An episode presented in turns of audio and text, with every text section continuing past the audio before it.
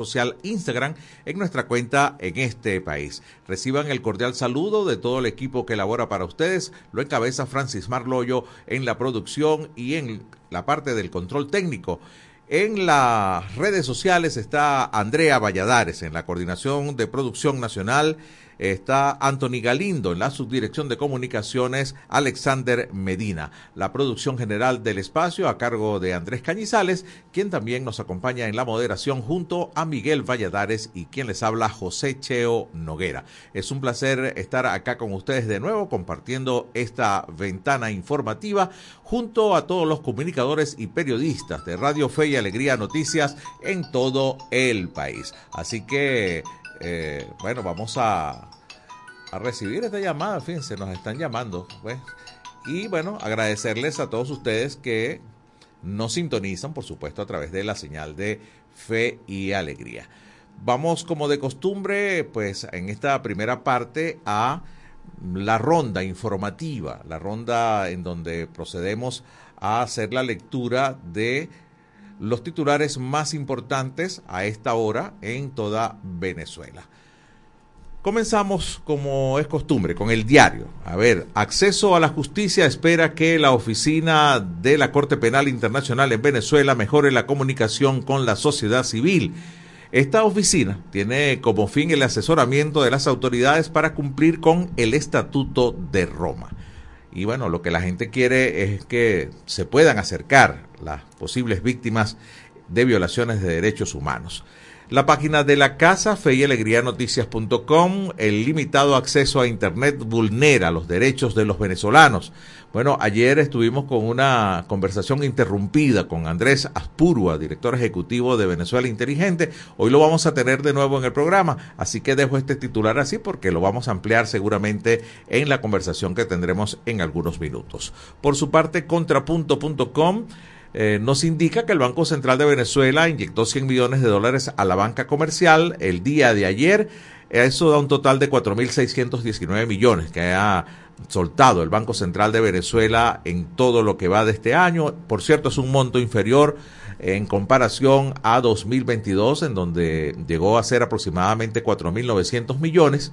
Pero bueno, con esto el banco ha intentado y lo ha logrado en los últimos meses, hay que decirlo que ciertamente en las últimas semanas ha logrado mantener que eh, la paridad cambiaria esté más o menos estable.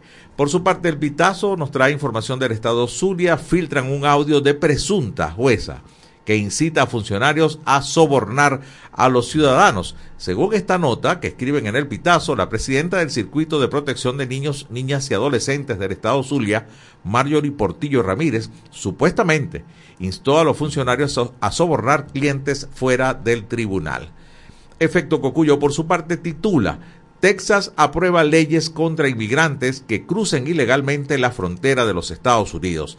Este conjunto de leyes conocidas como las SB4 eh, pues van a catalogar o tipifican como delito estatal el ingreso o el reingreso ilegal, ilegal a Texas, con penas que van desde 180 días hasta 20 años de prisión. Ya hay las protestas, también la solicitud de nulidad de estas leyes que han comenzado a rodar. Por su parte, el estímulo nos trae información de Fede Agro. Se recupera la producción en el campo, pero sin ayuda del gobierno. Falta mucho, dice la gente de Fede Agro, para la, para la soñada soberanía alimentaria que tanto ha promocionado el socialismo. Runrunes, por su parte, trae titular con declaraciones del presidente Nicolás Maduro, quien reitera su intención de recuperar plenamente el Esequibo. El tiempo Médicos por la Salud. El 84% de los servicios de tomografía en hospitales venezolanos están cerrados. Esto aparece en la encuesta nacional de hospitales difundida eh, hoy mismo por eh, esta organización no gubernamental llamada Médicos por la Salud. Nos vamos a versión final del Estado Zulia, que nos trae información de la ONG Utopics, quienes registran 186 femicidios en Venezuela de enero a noviembre, 17 en el mes de noviembre específicamente. Esta ONG reportó que los asesinatos perpetrados a las mujeres, por familiares, parejas o exparejas, en su mayoría de los casos mantienen este patrón. La Nación Web, por su parte, vehículos de carga pesada no podrán exceder los 45 kilómetros por hora. Deberán circular por el canal derecho y además tienen ciertas horas para poder circular. Hay restricciones. Habría que ver qué va a pasar con la implementación de esta medida. A ver, un vehículo a 45 kilómetros por hora en una autopista lo importante sería revisar el estado de las vías también, ¿no? La señalización, la vigilancia, el cumplimiento de las leyes. Importante probar a propósito de las tragedias recientes en materia de accidentes viales. Por otra parte, el impulso desde el Estado Lara dice al menos 126 muertos tras un sismo en China, el más, letal, el más letal en el país en los últimos nueve años. Hasta ahora, esta cuenta es de esta mañana, al menos 126 muertos tras este sismo. El carabobeño, por su parte, desde Valencia, pagos financiados y sistema de reserva de productos salvan la vida del comercio venezolano. Aquí entrevistamos al presidente de la Asociación Bancaria acerca de estos sistemas privados de crédito. Dijo que mientras estén aprobados por la SUDEBAN no hay ningún problema. El carabobeño mm, nos traía esa nota, pasamos a correo del Caroní, Venezuela sigue liderando el top mundial de la inflación en el 2023. A pesar de ser un país con los mayores índices de inflación, se registra una tendencia a la baja en estos valores de manera consistente, pero aún eh, yendo hacia la baja en los últimos años, seguimos eh, siendo líderes en inflación muy por encima, por el doble del incluso que está en el segundo lugar, que en Latinoamérica en este caso es Argentina. Vamos a la patilla. PDVSA y Repsol suscribieron un acuerdo para reactivar una empresa mixta petrolera. La eh, petrolera española pues va a trabajar en conjunto con la estatal venezolana. Por su parte, el Nacional nos trae esta nota con esto vamos a ir cerrando los titulares.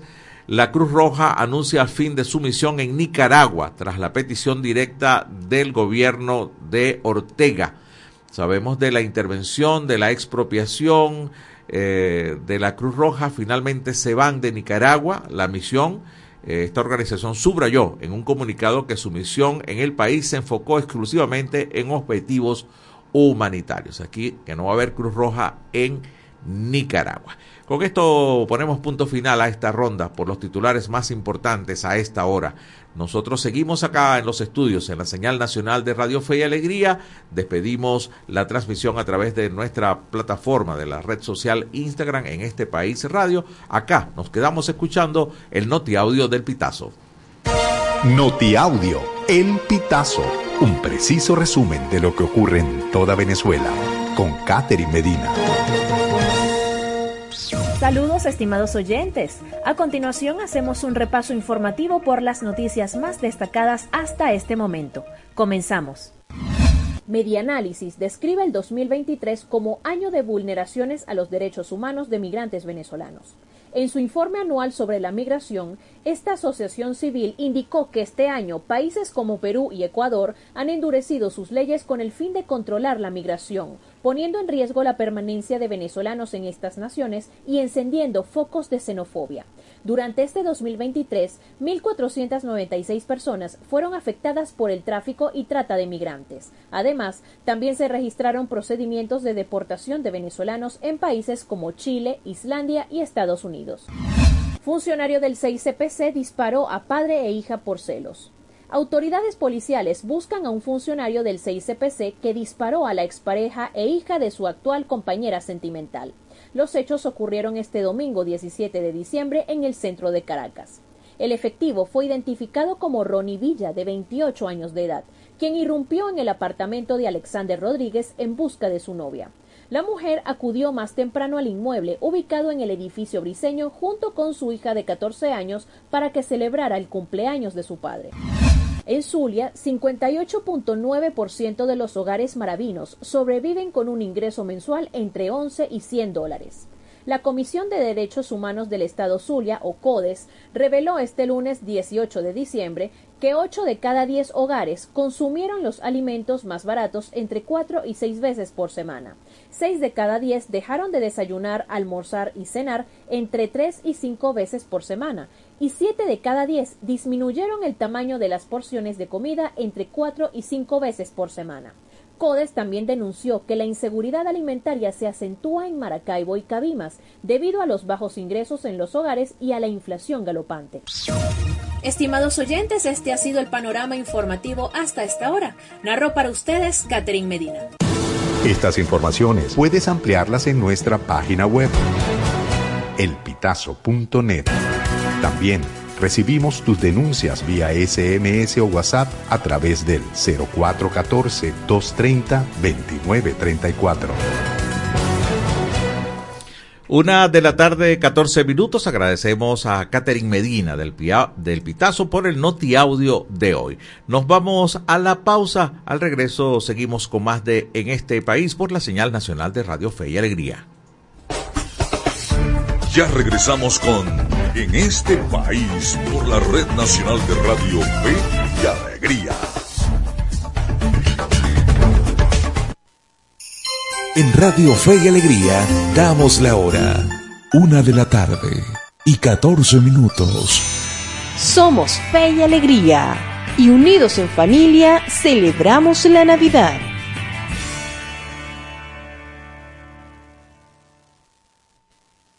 Epa, epa, chamo, ¿a dónde va eso?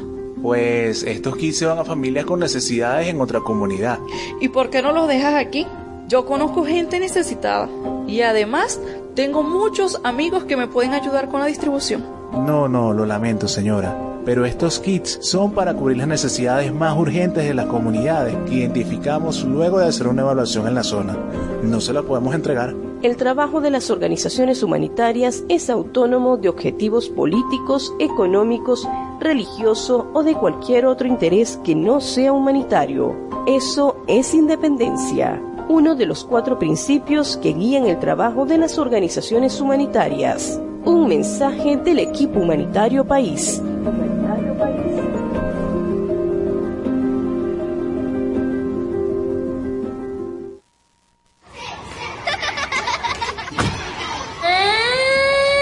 Cuidemos la infancia. Los niños y niñas necesitan sentirse seguros. Cambia los golpes por abrazo y la rabia por sonrisas. No los maltrates. Ellos siguen nuestros ejemplos. Cuidemos la infancia. Prevengamos el maltrato infantil. Esto fue una producción del Instituto Radiofónico Fe y Alegría en alianza con ACNUR para prevenir el maltrato infantil.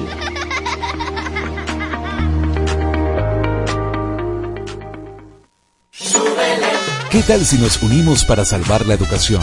Para que los centros educativos también sean itinerantes y con estrategias alternativas puedan atender a los niños, niñas y jóvenes que no acudan a la escuela formal. Por los niños y niñas, por el país, fe y alegría, Alianza por la Educación.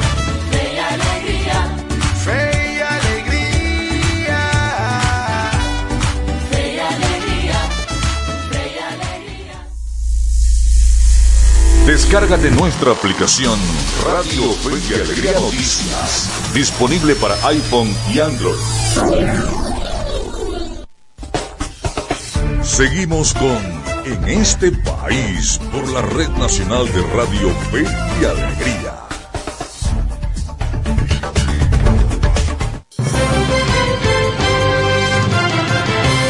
Una de la tarde con 17 minutos. Gracias por seguir con nosotros en este país. Estamos en señal nacional de Radio Fe y Alegría, llegando a 13 estados de Venezuela y también eh, a través de más de 20 emisoras de Radio Fe y Alegría Noticias bajo la dirección de Luis Sánchez.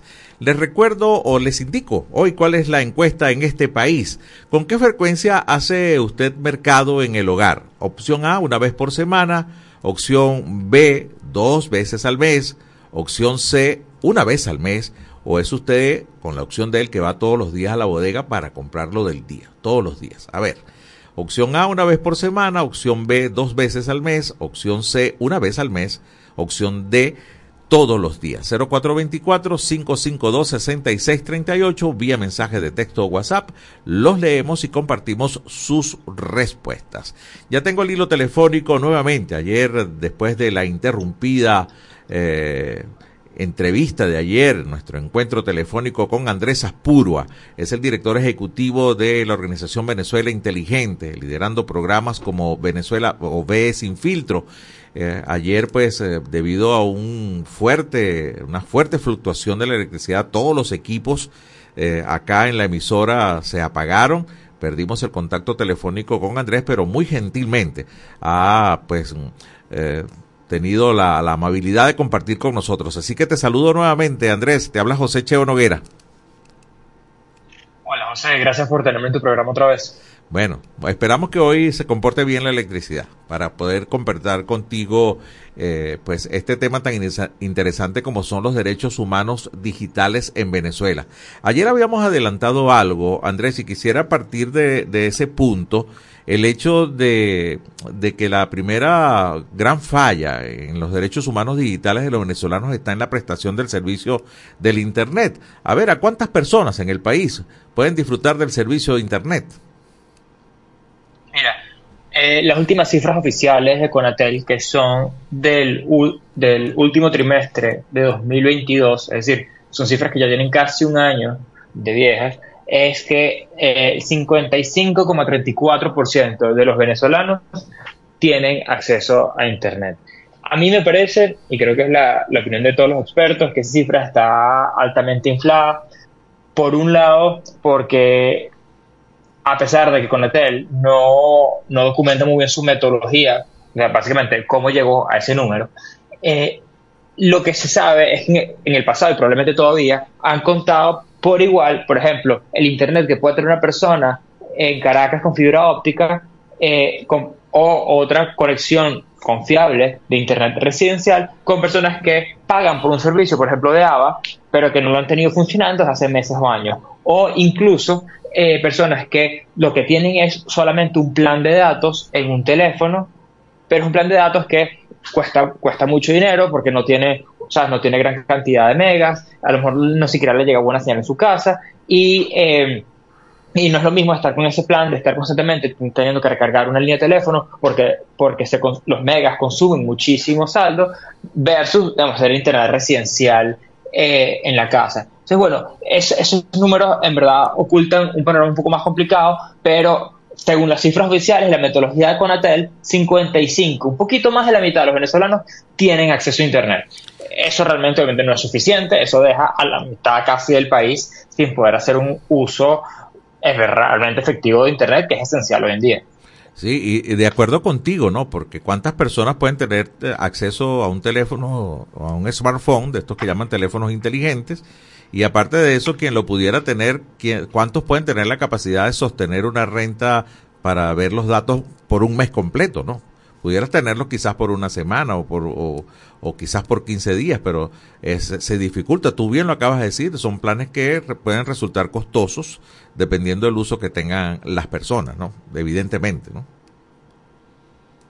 Sí, no es lo mismo. No, es lo mismo tener un internet en la casa que tú puedes eh, utilizarlo de manera continua sin mayor miedo de cuánto estás consumiendo, a que solamente depende de que tu única conexión a Internet sea esa que viene del teléfono y tratar de, yo, ver clases en línea eh, en tiempo real o tratar de reunirte en videoconferencias a través de eso constantemente. O sea, son, son escenarios muy distintos y, y habla de la complejidad de poder participar plenamente eh, a través de Internet en Venezuela. Sí. Andrés, el otro tema de, de los derechos humanos digitales eh, en el caso de Venezuela es el bloqueo a diferentes plataformas informativas. Ah, también a eso puede agregarles un exceso de desinformación, ¿no? Eh, en donde abundan bulos, noticias falsas, que también atentan contra los derechos. A ver, ¿ustedes han investigado con respecto a esto? Sí, bueno, por supuesto, el tema de la censura de Internet históricamente ha sido uno de los temas que más trabajamos eh, el bloqueo de plataformas en Internet es sumamente extenso. Eh, si yo salgo a la calle ahorita y le empiezo a preguntar nombres de páginas web de noticias, me sorprendería mucho si consigo más de una persona que me diga el nombre de una página web que no esté bloqueada y que al mismo tiempo no sea parte del sistema de medios del gobierno. Eso, eso habla también de lo difícil que es informarse de manera completa en Internet. Uno puede estar más o menos informado con lo que uno le llega en Twitter, con lo que le llega por grupos de WhatsApp, o por lo que le llega ah, por, Instagram. Pero cuando tú quieres ser el que va a buscar la noticia, o quieres leer la noticia completa, o quieres ver el, todos los titulares y las portadas de estas plataformas de noticias, no vas a poder.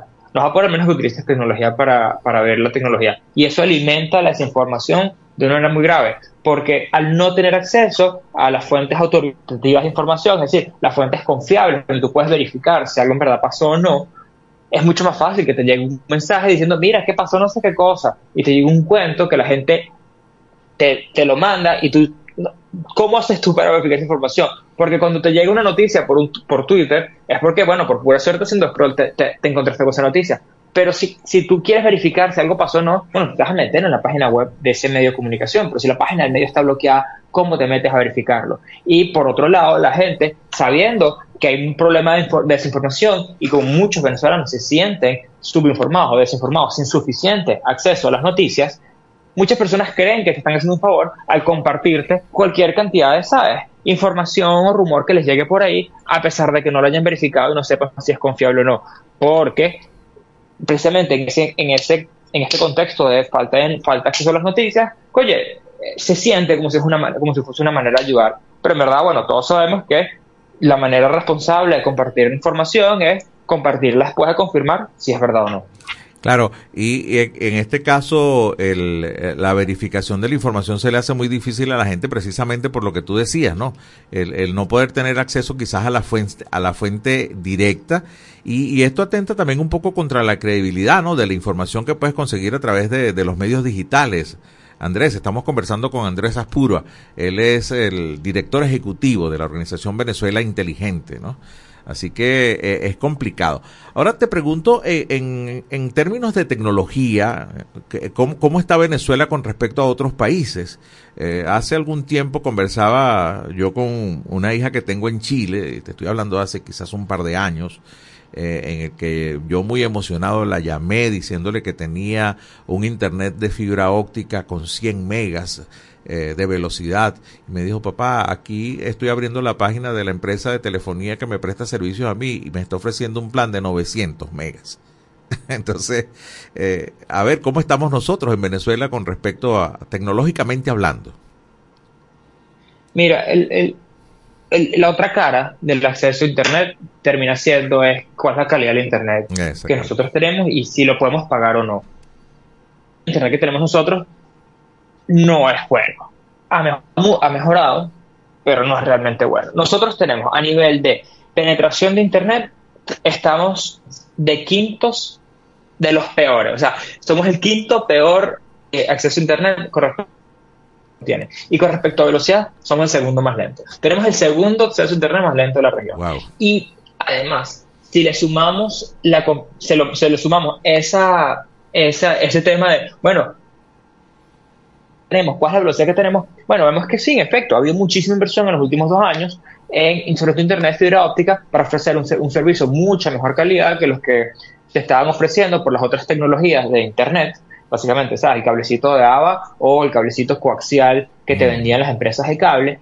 Eh, y el interés fibra óptica, digamos, se, ofrece a un producto mucho mejor, eh, es súper razonable y súper positivo que se esté haciendo esa inversión, pero se ofrece, suele ser, en las comunidades donde ya hay otra oferta. Entonces, en las comunidades donde solamente se ofrecía el AVA y solamente llega, o solamente llega la telefonía celular, no suele ser los lugares donde está llegando este internet fibra óptica. Ese internet fibra óptica solo está llegando donde ya hay otras ofertas de mejor calidad, eh, con frecuencia otras ofertas de internet fibra óptica y a unos puntos de precio muy, muy, muy, muy difíciles para muchos para pagar.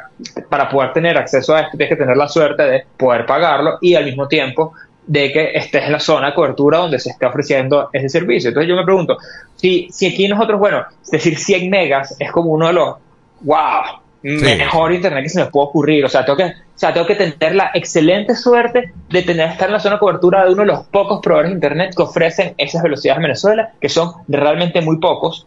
Eh, no en todas las zonas lo ofrecen, eh, solamente cuando es por fibra óptica. O sea, son como muchos asteriscos, ¿no? Y después viene el precio.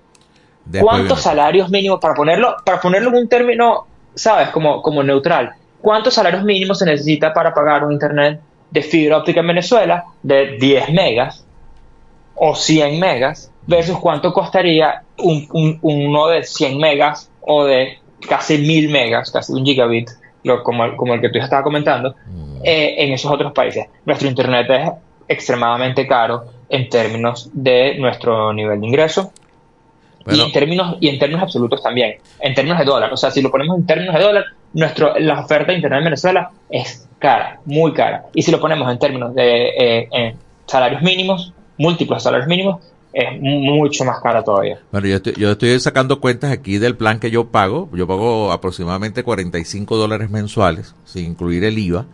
Eh, eso al dólar oficial de hoy son 1.620 bolívares, eh, un poco más de 12 salarios mínimos solamente para mantenerse, para tratar, solamente en internet. Sí, para tratar de tener una conectividad que tampoco es infalible, Andrés. Eh, tiene muchas interrupciones, incluso la de fibra óptica.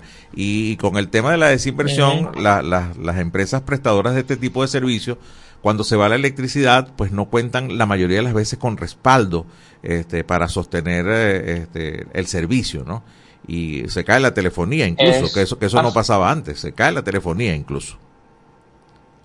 Sí, es así. Eh, eh, está la, fragilidad misma de. Ojo, por cierto, esos 45 dólares por 100 megas eh, es, definitivamente o sea, es, costoso, pero es, es, una oferta que está súper competitiva frente a otras otros otros otras otras ofertas, o sea, otros planes ofrecidos por, por otros proveedores. Mm. Pero volviendo al tema de, de, las fallas, las fallas son un grave problema. Si, si tú tienes un servicio de internet, pero el, internet, el servicio de internet no lo puedes disfrutar porque se te va la luz constantemente o porque el, proveedor constantemente tiene alguna falla, entonces realmente no tienes internet, o sea, no puedes hacer ejercicio de los derechos humanos a través de internet, porque el internet no solamente para ver YouTube o ver videos de entretenerse, que el ocio y el esparcimiento es un derecho humano también, pero va más allá, o sea, es, el trabajo, es educación, es comunicación. Imagínense, cuando se cae WhatsApp, como, como eso ha sido un, un caos en Venezuela. Eh, bueno, sin Internet tampoco tenemos acceso a WhatsApp y sin Internet tampoco podemos pedir una cita para el pasaporte, ni pagar los impuestos, ni pedir una cita para la cédula, ni cualquier otra cantidad de cosas importantes. Es así. Eh, por no decir, buscar trabajo, trabajar y poder ser productivos. Entonces, en verdad es un tema es un tema, es un tema importante, eh, la, disponibilidad de ese servicio. Imagínate una emergencia, como el tema del apagón nacional o, un, o una caída de internet porque se va la luz o por alguna otra razón. Oye, poder comunicarte con tu familia es súper importante para poder coordinar, mira, ¿qué vamos a hacer? ¿Qué está pasando? ¿Estamos todos bien? Y, eh, oye, eso es sumamente grave. Nosotros identificamos que las dos, o sea, es súper común en el año 2022 eh, la razón más común por la cual habían caídas de conectividad que eran bien grandes, o sea, no que se caía en una, una, urbanización o una comunidad, sino que se caía a nivel de que se notaba la caída a nivel macro, o sea, a nivel de todo el país, o a nivel de todo un estado, a nivel de todo un proveedor de Internet. Y la mayoría de esos casos eran por fallas eléctricas. En lo que va de año, nosotros estamos, eh, digamos, la lista va como para que eh, probablemente hayan más eventos este año del, de lo que de lo que, hubo el, año pasado. y en este exacto. Y eh, y lo que y lo que parece es que la sigue siendo súper importante las caídas de conectividad o la, digamos, las fallas importantes de internet porque se cae la luz. Eh, también ahora eh, parece ser que el primer la primera razón o sea la más común por que explican estas caídas de conectividad en el año 2023 son fallas de los proveedores de internet. O sea ya es un tema no solo de, de que la infraestructura eléctrica es muy frágil, sino que la infraestructura de telecomunicaciones en sí misma sufre, sufre problemas por, bueno, por, bueno, desde vandalismo hasta robo, hasta falta de inversión, falta de mantenimiento, descuido eh, y falta de inversión. Eh, y respaldo eléctrico, bueno, también está por ahí. Andrés, no tengo tiempo de más, te agradezco muchísimo este contacto, compensando con, con, la interrupción de ayer, te agradezco mucho, pues, en nombre de todos nuestros oyentes, que hayas estado con nosotros en este país. Un gran abrazo. Un, placer, hasta luego. Nos vamos inmediatamente al corte, ya venimos con más de este país. Ya regresamos con En este país por la Red Nacional de Radio Fe y Alegría.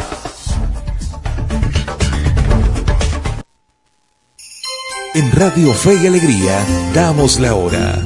Una de la tarde y 33 minutos. Somos Fe y Alegría y unidos en familia celebramos la Navidad.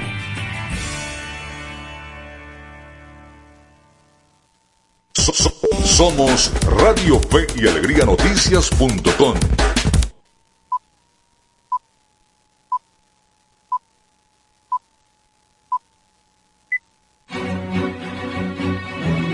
A partir de este momento, más de 25 emisoras interconectadas para llevarte información con todas las voces. Radio Fe y Alegría Noticias. Avance informativo. Avance informativo. Muy buenas tardes, sean bienvenidos y bienvenidas a un avance informativo a través de la Red Nacional de Radio Fe y Alegría hallaron dos cadáveres en distintas partes del río Guaire en Caracas. Este martes, bomberos del Distrito Capital, en conjunto con paramédicos Vías Rápidas, hallaron un cadáver en las riberas del río Guaire a la altura de Plaza Venezuela, mientras que en una estructura sobre el Guaire a la altura del Paraíso encontraron otro cuerpo sin signos vitales. En ambos lugares se encuentran el Cuerpo de Investigaciones Científicas Penales y Criminalísticas, sin determinar si estos cuerpos tenían algún tipo de relación. Los cadáveres eran masculinos con una edad entre 20 a 30 años. Hasta aquí este avance informativo. La invitación es para que continúen con la programación de Radio Fe y Alegría. Contamos con periodistas en toda Venezuela para llevarles la información en vivo y en caliente. Red Nacional de Radio Fe y Alegría, con todas las voces. Seguimos con en este país por la Red Nacional de Radio Fe y Alegría.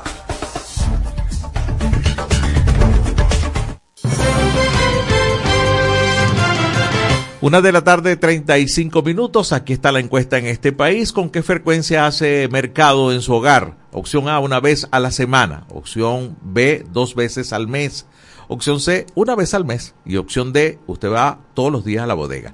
0424-552-6638 para sus mensajes de texto, también vía WhatsApp. Nos vamos de inmediato con el micro de hoy de Venezuela Electoral. Y esto es Venezuela Electoral, una cápsula diaria con noticias e informaciones sobre las elecciones venezolanas. Elecciones venezolanas. El pasado viernes en la noche, el Tribunal Supremo de Justicia publicó en su página web la resolución donde notificó a la Contraloría General de la República para que en un lapso de tres días continuos consigne la información solicitada sobre la inhabilitación política de Leocenis García. Este expediente debe contener el acto administrativo que contempla la sanción accesoria y discrecional que dio lugar a la inhabilitación política.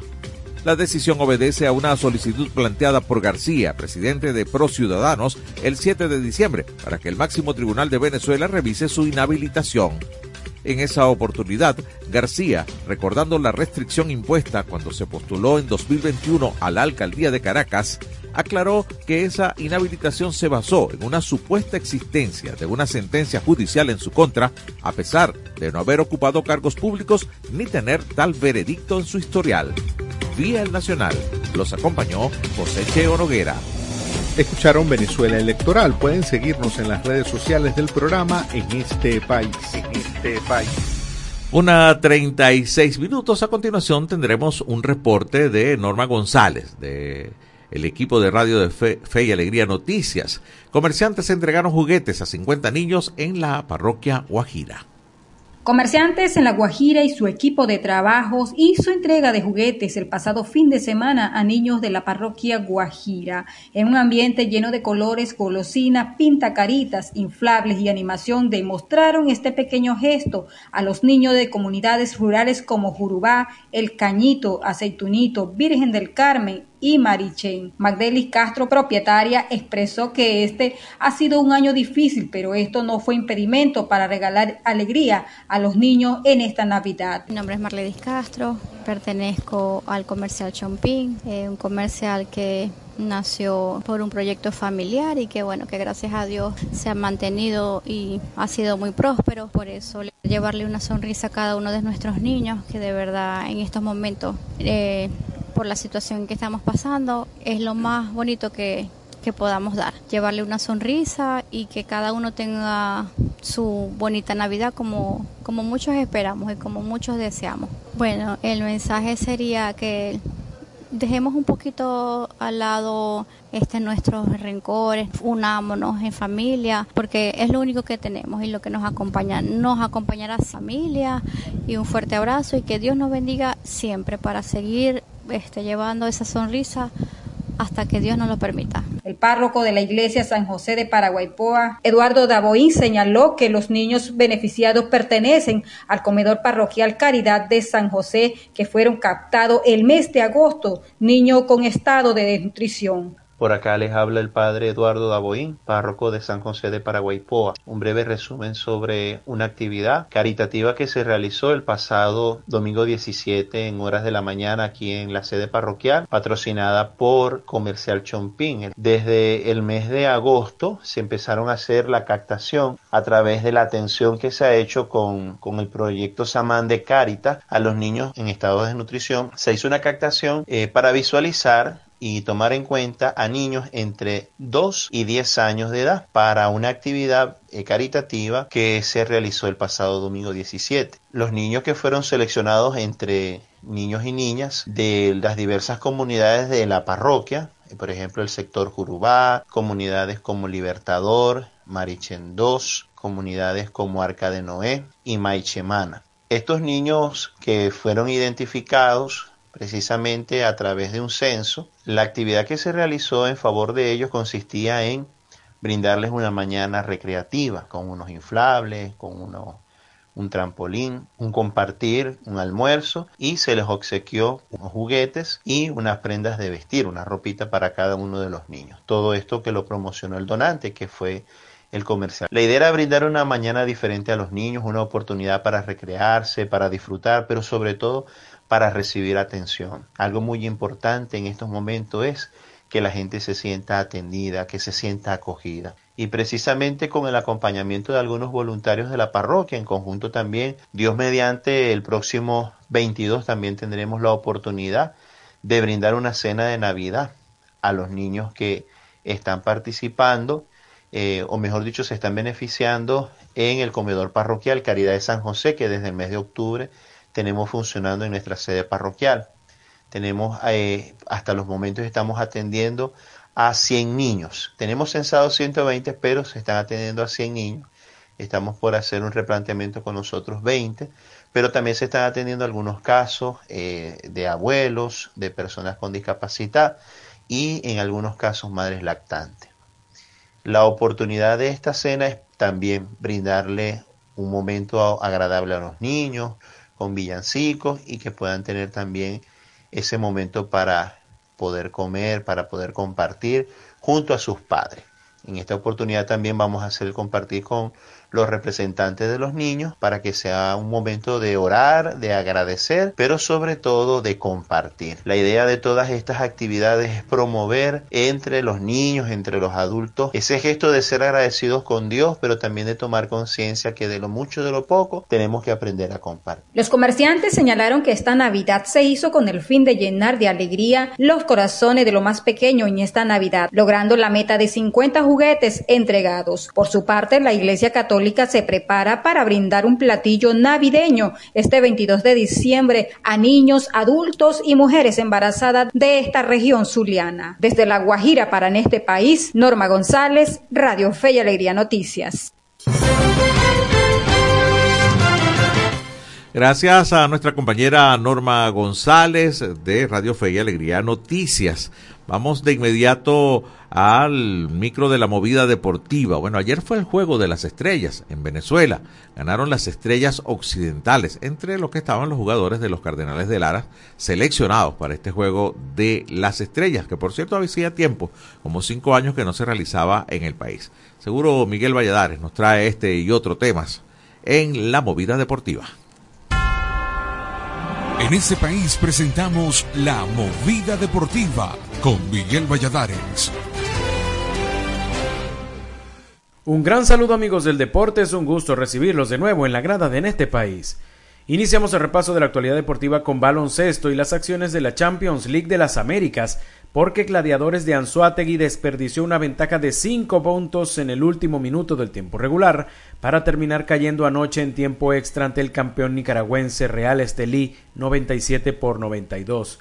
El cuadro venezolano, que en la previa había vencido al mexicano Halcones de Jalapa, se recuperó de una desventaja de seis puntos al final del segundo cuarto para entrar a ese último con una ventaja de cinco puntos, producto de una bandeja de Joanner Sifontes y un triple de Gregory Vargas, pero la defensa permitió libertades, dejando la puerta abierta para que los nicaragüenses empataran el juego. En el tiempo extra, el local aprovechó las libertades de los orientales para llevarse la victoria, su segunda de la ventana inicial. Por gladiadores, Charles García fue el más destacado al anotar 22 puntos y tomar 10 rebotes. Anthony Pérez anotó otros 20 y Gregory Vargas 10. La segunda ventana se estará jugando a partir del 20 de enero en el gimnasio Luis Ramos de Puerto La Cruz, en la que nuevamente el campeón venezolano se medirá al Cones de Jalapa y a Real Estelí. Saltamos al diamante del béisbol venezolano porque anoche se realizó el juego de estrellas en el Monumental Simón Bolívar de Caracas. Allí el equipo de la Occidental venció a la Oriental con pizarra de nueve carreras por dos. Ildemaro Vargas de Cardenales de Lara se llevó el premio como jugador más valioso del choque al ligar de 3-2 con par de carreras remolcadas, producto de un cuadrangular y par de anotadas. Los peloteros de la Occidental contaron con un picheo hermético en el que Anthony Vizcaya se llevó la victoria en labor de dos tercios sin recibir carreras el derrotado fue el líder de efectividad de la liga, Osmer Morales, quien solo sacó dos outs y toleró cuatro carreras en el primer episodio. Hernán Pérez ligó de 3-3 y Carlos Narváez de 4-2. Por la oriental, Ronald Acuña Jr. pegó de 3-2 y el joven Jackson Chourio, quien recibió 80 millones de dólares de los cerveceros sin haber jugado todavía en grandes ligas, dio de 2-2. Hoy se iniciará una nueva semana de acción con los juegos entre Tiburones Tigres, Cardenales Magallanes, Águilas Leones y Bravos Caribes.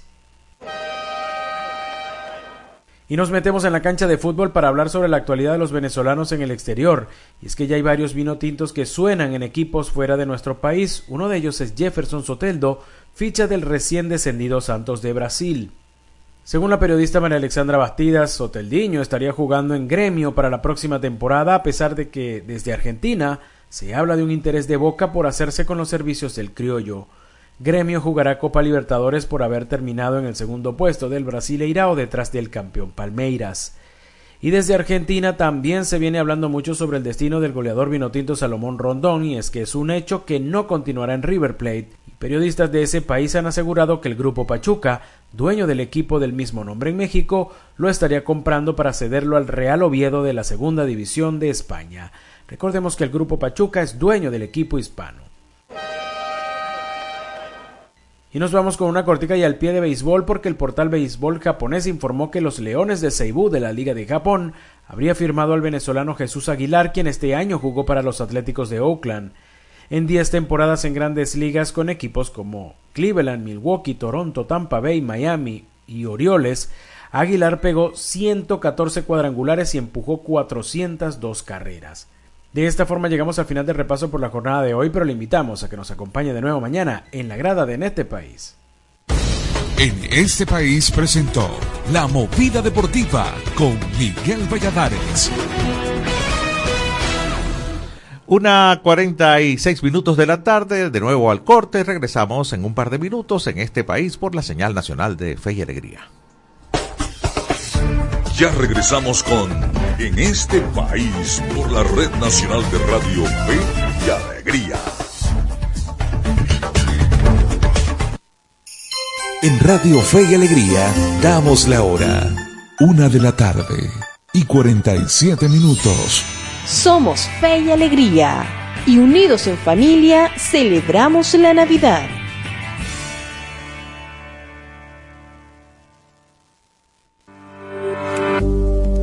Resguárdate en línea. Resguárdate en línea. Marketplace es la plataforma de ventas digitales con el mayor número de usuarios en el país, pero también la de mayor cifra en fraudes. Muchas de sus ofertas fantasmas logran captar a clientes en la red, pero las compras nunca se concretan o terminan en algún tipo de robo o secuestro. Por ello, antes de concretar, investiga. Investiga. Podría tratarse de una estafa. Revisa y toma nota de los datos públicos del supuesto vendedor. Concreta la compra o entrega del o los artículos en un lugar público cercano a una zona policial. ante posibles estafas. Resguárdate en línea. Resguárdate en línea. Un mensaje de Radio Fe y Alegría. Análisis finalizado. Conociendo el diferendo Esequibo. ¿Dónde nace la disputa entre Guyana y Venezuela? Un antecedente importante en el diferendo Esequibo tiene que ver con el trabajo del naturalista prusiano Robert Hermann Schomburg y el mapa que elaboró en 1840 para delimitar el territorio perteneciente a la colonia de Guyana. En su demarcación, el naturalista se adentró 141.930 kilómetros cuadrados hacia territorio venezolano fijando un nuevo límite para Guyana, ahora representada desde la desembocadura del río Amacuro hasta el monte Roraima y desde aquí hasta el nacimiento del río Esequibo, incurriendo en una clara violación al espacio limítrofe entre ambas naciones. El mapa de Scomburg fue utilizado por el Reino Unido como respaldo y presentado ante el Tribunal Arbitral de París como supuesta prueba de los derechos del Reino Británico sobre el territorio que hoy conocemos como Esequibo. Conociendo el diferendo Esequibo, un mensaje de Radio Fe y Alegría.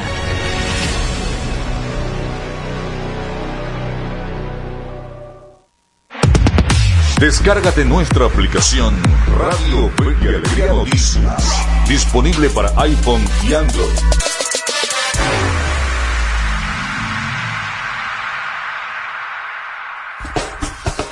Seguimos con En este país por la Red Nacional de Radio Fe y Alegría.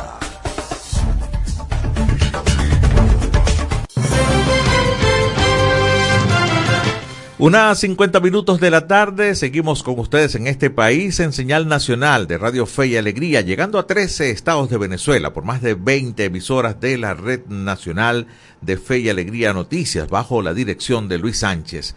Les recuerdo la encuesta de en este país, con qué frecuencia hace mercado en su hogar, una vez a la semana, es la opción A, opción B, dos veces al mes, opción C, una vez al mes y la opción de todos los días. ¿Es usted de los que va a la bodega todos los días? Bueno, sus respuestas a través del 0424-552-6638. Rápidamente vamos con nuestro segundo invitado de la tarde. Ya tenemos al hilo telefónico a Gino Filieri. Es el presidente de la Cámara Nacional de Talleres Mecánicos, Canatame. Muy buenas tardes, Gino. Le habla José Cheo Noguera. Gracias por recibirnos. Hola, muy buenas tardes. Muchísimas gracias a ustedes por darme la oportunidad de usar su portón. Qué chévere, gracias a ti, al contrario, Gino. A ver, eh, estoy leyendo por acá que la Cámara Nacional de Talleres Mecánicos eh, tiene una especie de revisiones certificadas, Gino, de, en, los talleres, por supuesto, debidamente autorizados para garantizar de alguna manera la, el buen estado de los vehículos, sobre todo en este momento en que la gente viaja. Cuéntanos de, de esta iniciativa, ¿no? Sí, bueno, realmente no es así. El, nosotros lo que estamos es, eh, tenemos varios años en esto, es buscando de que hay, nosotros fuimos parte de la ley hace más de 10 años para la inspección vehicular. Y bueno, ahora lo que estamos es eh, viendo a todos los acontecimientos y ya previniendo, nosotros hace muchos años esta situación, estamos eh, viendo si logramos y exigiendo que se haga ley la inspección vehicular y la certificación de los talleres mecánicos. Con una certificación de taller mecánico y una inspección vehicular podemos lograr eh, evitar una cantidad enorme de accidentes, de casi un 90% de estos accidentes vamos a poder evitar.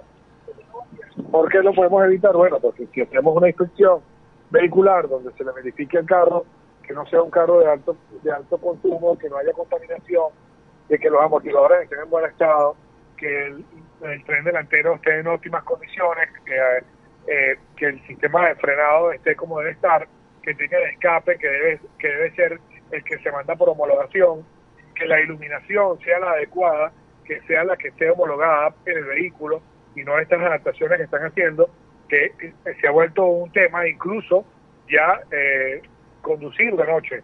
Tú hablas con las personas y te dicen, no, no, yo hasta las 6 de la tarde, después de las 6 no manejo más, porque no hay manera que yo pueda ver.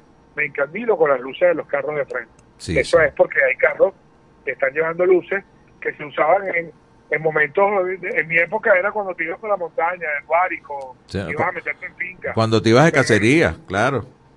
pero no para usarlas dentro de una ciudad y menos para ver unas carreteras, eh, para las carreteras de servicio público a nivel nacional. Y bueno, esa es la, realmente la situación y eh, eh, es lo que estamos pidiendo, que se haga ley, solamente que se cumpla con la ley. Tenemos muy buena percepción de parte del Estado, el Estado está totalmente claro y están de acuerdo que hay que ir a, una inspección vehicular y están, estamos en un tema de ejecútese, cuesta mucho dinero porque este tipo de equipos para hacer la, inspección vehicular es una inversión muy alta, que deben hacerlo los privados o lo va a hacer el sector público, es la decisión que se está tomando, para, poder empezar con vehículos de carga pesada y servicios públicos, que vemos que es lo más importante en este momento, que han sido las situaciones más eh, llamadas este año con mayor cantidad de siniestros en el 2023. Y, en este caso, los talleres afiliados a la Cámara están en capacidad de asumirlos y si les dieran la luz verde, Gino. Con toda responsabilidad.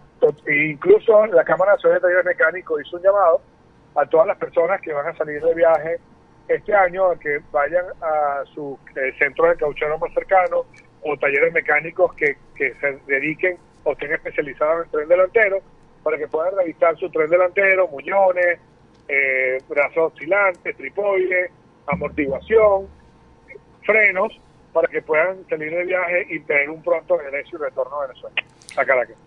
Eh, a su país, a su ciudad de origen. Claro. Más o menos, ¿en, qué costo está estipulado este este tipo de revisiones, Gino?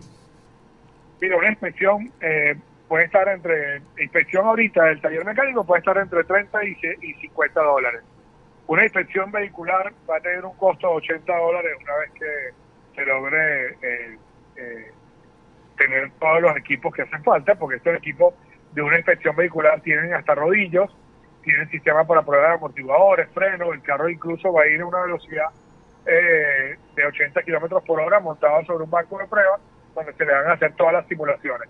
Es un simulador prácticamente. Claro. Bueno, y eso... Y eso... ¿Cuál es lo interesante de todo esto? que también ya el Estado está eh, subsidiando la gasolina, ¿verdad? Eh, con esto va a tener un menos gasto de gasolina, porque si nosotros hacemos una inspección vehicular, los carros van a tener que estar entonados, van a tener que estar dentro de las normas, va a haber, menos consumo de combustible eh, y, va a haber mejor ecología, vamos a tener menos contaminación. O sea, es todo tan positivo, va a ser todo un ganar-ganar.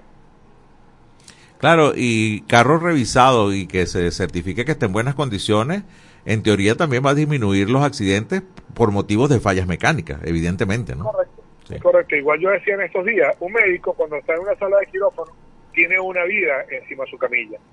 Un taller mecánico o un mecánico cuando hace un sistema de freno no cuenta nada más con una vida, puede contar con las cuatro del carro o a todas las que se lleven por delante, porque eh, eh, es realmente el problema, ¿no? Por eso creo que es importante la certificación y la inspección vehicular. ¿Y cómo, ¿Y cómo ha estado en esta temporada la asistencia de, usuarios a los talleres para, la revisión que están ofreciendo en este momento? Eh, perdón, disculpa, no, te escuché bien. No, que, que cómo, está, cómo ha sido la receptividad hasta ahora de, estas revisiones que están ofreciendo ustedes en este momento, sin que hasta ahora sea una certificación, eh, ¿no? Eh, en realidad, muchos talleres mecánicos este, ya están cerrados, pero sí eh, hemos visto eh, a nivel de caucheras, donde están bancos de alineación y balanceo, que sí hay mucha gente que está revisando y chequeando todos su, sus cosas o lo más esencial para poder viajar. Yo, yo Mi recomendación es revisar primero que todo cauchos, eh, revisar el nivel de fluidos, sistema de freno, amortiguación y tren delantero. Y tren delantero, claro. Eso, eso tiene la certeza de, de que pues te puede dar cierta seguridad eh, al, al, momento de conducir y de viajar.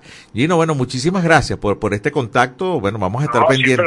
Estamos para Vamos a estar pendientes de lo que pueda suceder más adelante con esta petición de una certificación oficial obligatoria que están proponiendo a través de Canatame, la Cámara Nacional de Talleres Mecánicos, que va a ir en bien de, de, todos, no solamente del ambiente, sino también de la seguridad al momento de conducir. Te deseo una feliz Navidad. Gracias por este contacto. A ustedes, un abrazo y feliz año para todos. Gracias.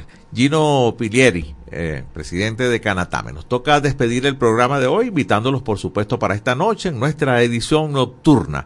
Nosotros seguimos esta semana acá, en este país, a través de la señal nacional de Fe y Alegría. Por eso nos despedimos hasta mañana. Tengan feliz tarde. Este país, mi país, tu país. Así culmina por el día de hoy en este país, un programa conducido por Andrés Cañizales junto a Miguel Valladares, acompañados por los periodistas y comunicadores de Radio Fe y Alegría, Red Nacional. Hacemos periodismo comprometido con la democracia. En Radio Fe y Alegría damos la hora. Una de la tarde y 58 minutos. Somos Fe y Alegría y unidos en familia celebramos la Navidad.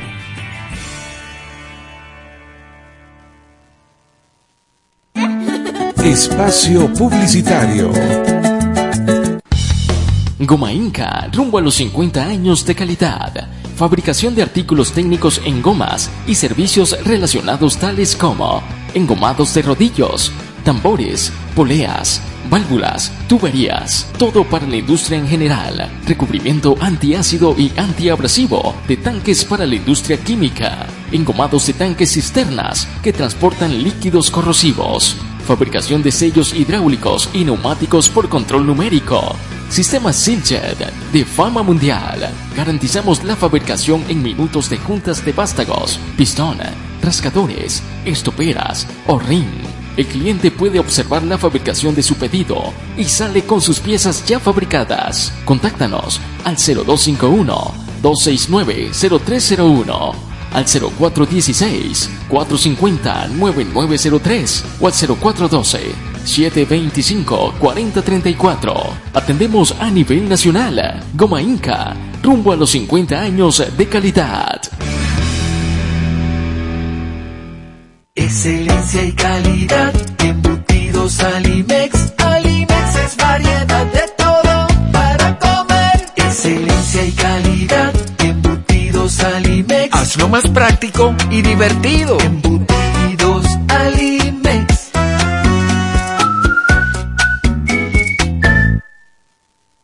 Encuentra la montura que más se adapte a tu estilo y disfruta el contraste de colores con cristales de tecnología avanzada.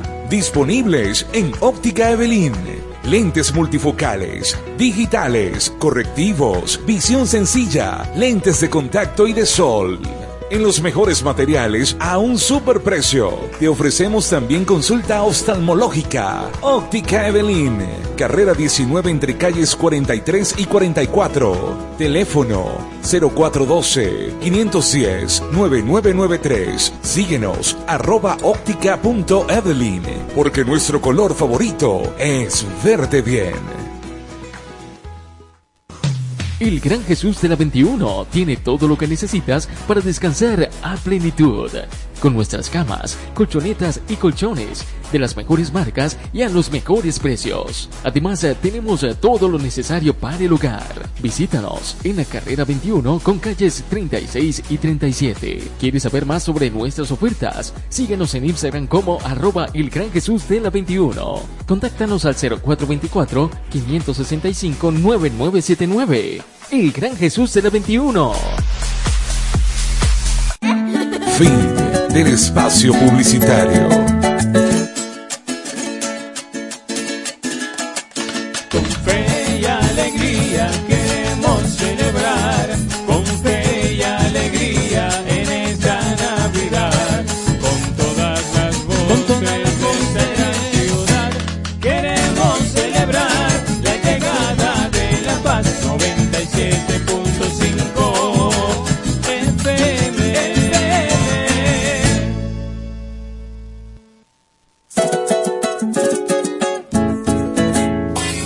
A continuación, programa recreativo. Todos sus elementos son tipo A, que pueden ser escuchados por niños, niñas y adolescentes, sin la supervisión de sus madres, padres, representantes o responsables. Una producción de Radio Fe y Alegría. Gloria cantan los. Como todos los años, la, la Navidad se vive con fe y alegría.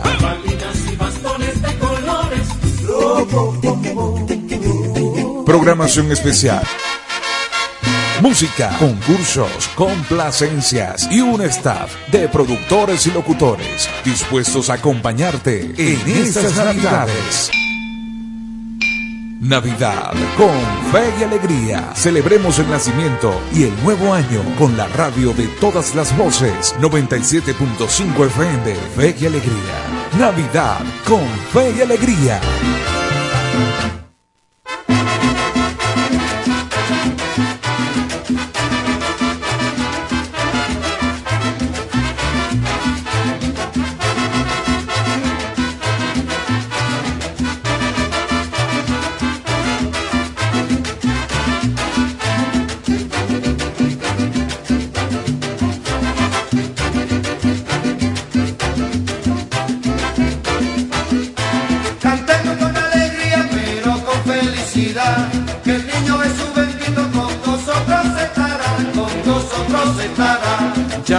Jesús llegó, llegó con mucha alegría. Lo recibiremos todos cantando el Ave María, cantando el Ave María. Cantemos con alegría, pero con felicidad. Que el niño Jesús bendito con nosotros estará, con nosotros estará. Yo te pido, Virgencita, que en esta gran Navidad, mientras yo me encuentro lejos, tú me cuides a mamá, tú me cuides a mamá.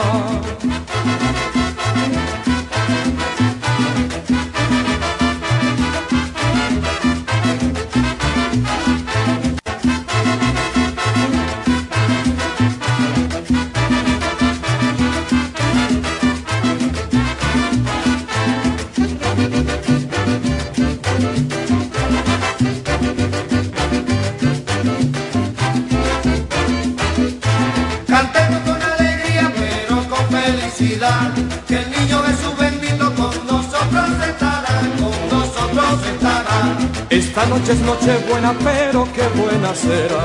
Que se acerque el año nuevo y también la Navidad, y también la Navidad. Cantemos con alegría, pero con felicidad. Que el niño Jesús bendito con nosotros estará, con nosotros estará. Cómo suenan las campanas, cómo se ve la alegría. Y todos están felices en este bendito día, en este bendito día.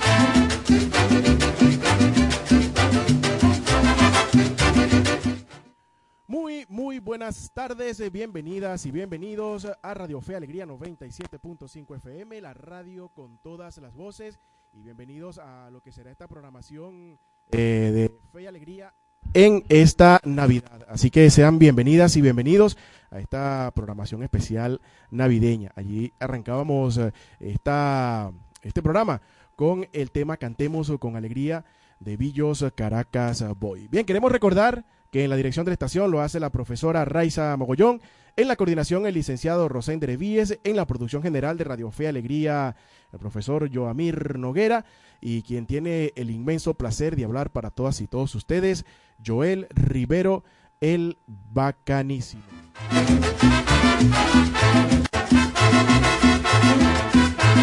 Recuerden que estaremos acompañándolos en todo lo que será eh, este mes de Navidad. Así que la invitación es para que nos sintonicen con toda la programación especial que tiene Radio Fe Alegría 97.5 FM en esta programación navideña. Recuerden que se pueden comunicar con nosotros al 0426-735-7498. Voy a repetir el número para que se comuniquen con nosotros, eh, nos envíen mensajito de texto, se puedan comunicar con nosotros si quieren escuchar algún tema en particular y de dónde están, eh, donde nos están sintonizando. Entonces, eh, recuerden el número de contacto entre ustedes y nosotros, el 0426-735-7498. Ese es el punto de contacto entre ustedes y nosotros. En este bendito día.